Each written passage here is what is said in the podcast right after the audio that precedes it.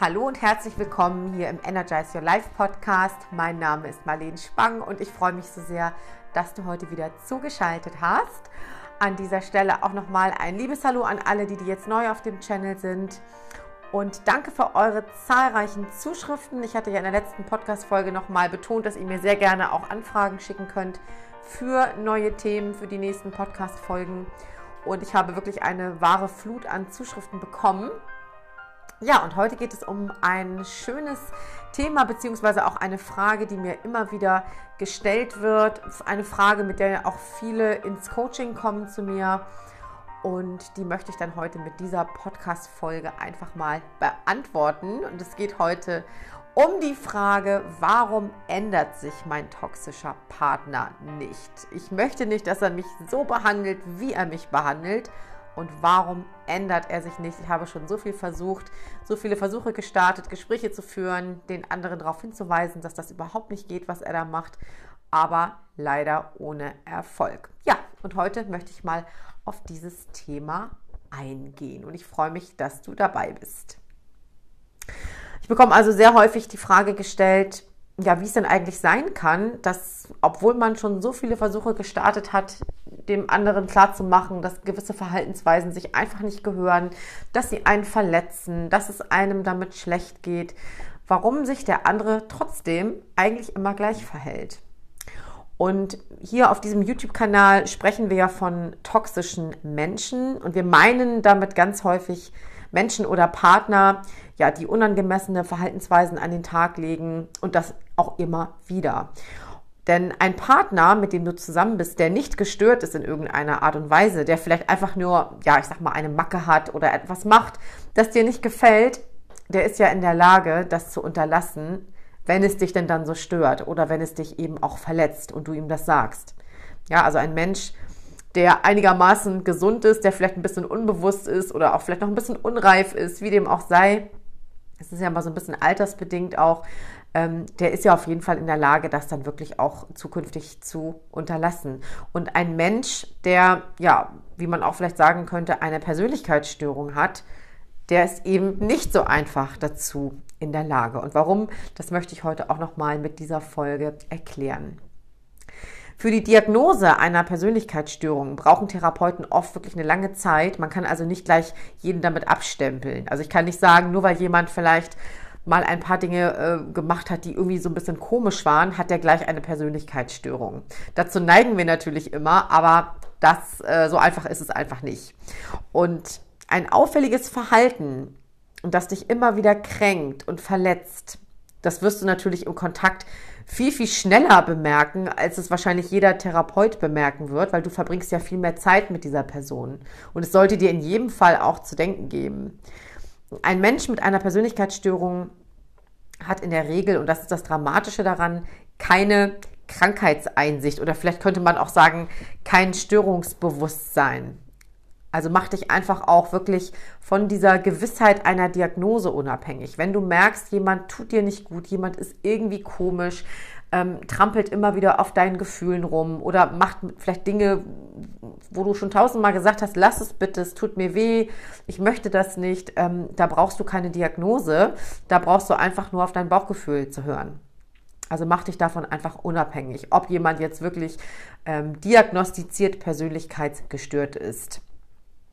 Es gibt bestimmte Eigenschaften, die, die die jeweilige Persönlichkeitsstörung ausmachen. Es gibt ja viele Persönlichkeitsstörungen. Äh, in der heutigen Zeit wird ja sehr viel ja, vom Thema Narzissmus gesprochen ne? oder auch die Borderline-Störung, die kennt ja mittlerweile wahrscheinlich auch jeder. Es gibt natürlich noch viele, viele weitere Persönlichkeitsstörungen. Und eines der bedeutendsten Diagnosekriterien im ICD-10, das ist das internationale Klassifikationssystem der WHO, ist vermerkt, dass ein Mensch mit einer Persönlichkeitsstörung auffällige Verhaltensmuster hat, die wirklich andauernd und auch gleichförmig sind. Und diese Verhaltensmuster sind unflexibel und starr. Das heißt, die jeweilige Person verhält sich immer gleich. Und das ist natürlich in vielen sozialen und persönlichen Situationen völlig unpassend, völlig unangemessen. Und diese Verhaltensmuster, die uns da auffallen, die hat sich derjenige im Laufe seines Lebens angeeignet, um emotional zu überleben.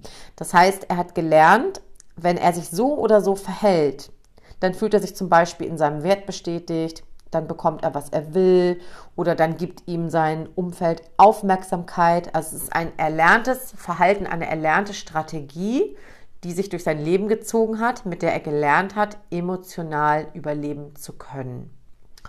Und genau diese ja, Überlebensstrategien entstehen eben bereits schon in der Kindheit und die manifestieren sich dann im Erwachsenenalter. Also erwarte nicht, und ich weiß, dass viele das machen, erwarte nicht, dass sich ein Mensch, der eine Persönlichkeitsstörung hat, dass der plötzlich anders reagiert, nur weil du ihm vielleicht klar gemacht hast, dass das, was er da an den Tag legt, irgendwie nicht geht und dich stört.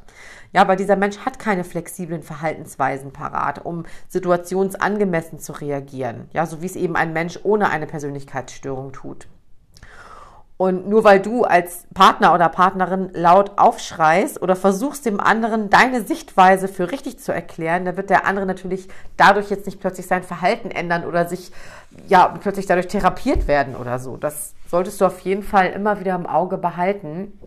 Da kommen wir auch schon zu einem ganz, ganz wichtigen Punkt. Du bist vielleicht jetzt das aktuelle Date eines Menschen, ja, vielleicht sogar mit einer Persönlichkeitsstörung oder eines Menschen, der irgendwie so ein bisschen komisch ist. Vielleicht bist du auch ähm, die Geliebte oder du bist ähm, mittlerweile auch schon seine Partnerin oder denkst, du bist seine Partnerin. Aber du bist eins eben nicht. Du bist nicht seine Therapeutin oder für alle Männer, die jetzt zuhören, du bist nicht ihr Therapeut. Ja, es gibt ja auch ähm, Persönlichkeitsstörungen bei Frauen, nicht nur bei Männern. Auch wenn ich immer sehr gerne aus der Sicht der Frau hier spreche. Viele meiner Klientinnen und Klienten befinden sich irgendwann in einer Situation, in der sie dann wirklich aus lauter Verzweiflung googeln, was mit dem anderen los sein könnte und stoßen dann vielleicht auch sogar auf das Thema Persönlichkeitsstörung und fangen dann an, den anderen belehren zu wollen, den anderen irgendwie heilen zu wollen äh, schlüpfen dann irgendwie in die Funktion eines Therapeuten und damit stoßen sie natürlich auf unfruchtbaren Boden. Vielleicht hast du das auch schon mal erlebt, dass dir das passiert ist. Zum einen, weil du ja als Partner oder Partnerin nicht mit einem Therapeuten gleichzusetzen bist. Ja, du hast eine ganz andere Rolle, die du einnimmst, wenn du mit so einem Menschen zusammen bist. Und du hast ja auch überhaupt gar nicht das Know-how, den anderen zu therapieren. Ein Therapeut der hat spezielle Therapieverfahren gelernt, der weiß genau, mit welchen Tools, mit welchen ja, Strategien er dem anderen auch helfen kann. Es geht ja jetzt auch gar nicht darum, den anderen zu belehren oder dem zu vermitteln, wie gestört er ist, sondern einfach diesem Menschen auch zu helfen. Und genau dieses Know-how, das hast du ja gar nicht. Das ist ja auch völlig klar. Und im Allgemeinen sind Persönlichkeitsstörungen nicht einfach zu therapieren, denn diese Störungen, die fühlen sich für den Betroffenen, die fühlen sich ja so an, als wenn sie zum Betroffenen gehören. Ja, da er sich ja auch schon seit seiner Kindheit so fühlt oder seit seiner Kindheit schon diese Strategien an den Tag legt. Und man nennt das im psychotherapeutischen Fachjargon, vielleicht hast du es schon mal gehört, auch Ich-Synton. Also Ich-Synton bedeutet, das ist eine Störung, die zu dem jeweiligen gehört. Der jeweilige hat überhaupt gar nicht das Gefühl, dass er eine Störung hat, die er vielleicht loswerden möchte. Ja, dass das etwas ist, was ihn stört, was irgendwie nicht zu ihm gehört. Dieses Gefühl hat derjenige gar nicht. Und es gibt eben ähm, bestimmte Störungen oder auch Neurosen, bei denen ein Mensch sagt, nee, irgendwie ist das, das möchte ich so nicht, das gehört nicht zu mir, das möchte ich gerne loswerden, zum Beispiel Zwangsstörungen. Ähm, aber bei einer Persönlichkeitsstörung ist das wirklich so, ähm, ja, ich sind Ton. Der Mensch ist wirklich mit dieser Störung so verwurzelt, ähm, dass der einfach gar keine Krankheitseinsicht hat. Und das macht das Ganze natürlich nicht einfacher. Und auch in der Therapie oder beim Therapeuten stellen sich solche Menschen nicht mit einer Persönlichkeitsstörung vor oder vielleicht mit dem Satz, hm, ich habe das Gefühl, ich habe eine Persönlichkeitsstörung, sondern sie kommen meistens wegen der sogenannten Komorbiditäten. Das heißt, es sind Begleiterkrankungen, wie zum Beispiel eine Sucht, eine Alkoholsucht oder eine Depression oder auch vielleicht sogar eine Essstörung. Ja, mit solchen ähm, Beschwerden stellt sich jemand dann beim Therapeuten vor und dann wird vielleicht im weiteren Verlauf festgestellt, oh, derjenige hat auch noch eine Persönlichkeitsstörung. Und natürlich spüren diese Menschen irgendwann in ihrem Leben ein subjektives Leid, ja, dass sie ja auch mit ihrem Verhalten oder Missverhalten überall anecken und sich in Folge auch völlig isolieren oder auch isoliert werden. Ja, irgendwann sagen andere ja auch, Mensch, irgendwie mit dem möchte ich nicht mehr, äh, irgendwie ist der immer so komisch oder reagiert immer so seltsam und das passiert denen natürlich ständig. Doch es leuchtet natürlich bei ihnen jetzt auch keine Lampe auf. Äh, ich bin persönlichkeitsgestört. Ne? Und ganz wichtig für dich, weil ich weiß, dass es auch vielen äh, Menschen so geht, gerade die, die jetzt auch hier auf meinem Kanal Zuhörer oder Zuhörerin sind, falls du zu einem Helfersyndrom neigst und dir vielleicht immer wieder auch Partner begegnen, ja, bei denen du dich als Retter oder als Therapeut austoben möchtest, dann kann ich dir wirklich nur den Tipp geben, investiere deine Energie lieber darin, deine Anziehungspunkte zu solchen Menschen zu bearbeiten. Such dir dafür professionelle Hilfe, um dich einfach noch ein bisschen besser kennenzulernen, warum du immer wieder bei toxischen Menschen landest und vor allem, warum du bei ihnen bleibst, ja, die irgendwie so ein Helfersyndrom in dir auslösen. Und damit ist dir auf Dauer viel besser geholfen, als wenn du immer wieder denkst, oh, ich muss den anderen therapieren und irgendwas muss ich doch tun, damit der sich ändert. Das ist also wirklich reine Energieverschwendung. Du hast ja auch ein Recht darauf, eine glückliche Beziehung zu führen. Und du musst dich auf gar keinen Fall ständig mit diesen Launen oder mit den toxischen Allüren des anderen ähm, irgendwie arrangieren oder dich anpassen, dich zurücknehmen, dich ständig ändern, deine Hobbys, deine Freunde aufgeben. Und natürlich kannst du jetzt sagen, ja, das weiß ich, aber ich erwähne das genau aus dem Grund, weil nämlich viele meiner Klienten und Klientinnen in ihren toxischen Beziehungen genau das getan haben oder es auch aktuell noch tun. Ja, sie versuchen sich sozusagen für den anderen passend zu machen. Sie haben nur noch diese Frage im Kopf, wie muss ich sein, damit ich mit dem anderen besser klarkomme, damit endlich Ruhe zwischen uns einkehrt, damit, damit ich mich irgendwie gemocht fühle. Und an dieser Stelle ist es einfach ganz wichtig, dass du dir bewusst machst, dass du niemals diese Mangelgefühle des anderen kompensieren kannst. Denn wie schon erwähnt, entstehen ja Persönlichkeitsstörungen in der Kindheit. Und dadurch, dass der Betroffene einer Persönlichkeitsstörung ein völlig inadäquates Feedback von seinen Bezugspersonen auf seine kindlichen Bedürfnisse erhalten hat, also damals in der Kindheit Bedürfnisse geäußert hat, die nicht gut gefeedbackt worden sind von Mutter oder Vater oder von, bei wem auch immer aufgewachsen ist, ja, hat dieser Mensch eben sogenannte Überlebensstrategien entwickelt, um diese inadäquaten Feedbacks überhaupt aushalten zu können. Und das kann manchmal auch Vernachlässigung der Eltern sein oder es ist auch häufig eine Vernachlässigung der Eltern. Es gibt Eltern, die sind sehr kalt, die haben überhaupt keine Empathie. Ähm, es gibt natürlich auch Eltern, die eine völlig übertriebene Fürsorge betrieben haben bei dem jeweiligen Menschen in der Kindheit. Das führt dann wieder zu anderen Persönlichkeitsstörungen.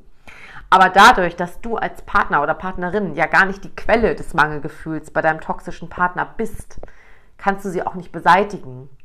Und diese sogenannte, man nennt das ja auch äh, im therapeutischen Kontext Nachbeälterung. Das ist eine therapeutische Strategie in einer Psychotherapie, die die Patienten gezielt nachträgliche elterliche Fürsorge zukommen lässt. Das ist nicht deine Aufgabe.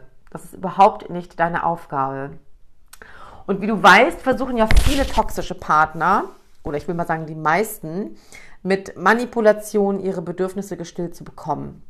Das musst du auf gar keinen Fall tolerieren oder akzeptieren und auch nicht dann, wenn du dich vielleicht schon über diese Persönlichkeitsstörung informiert hast, sie auch verstanden hast. Ja, da musst du auch ganz doll aufpassen oder viele müssen aufpassen, dass sie dann nicht aus lauter Verständnis vieles akzeptieren oder tolerieren.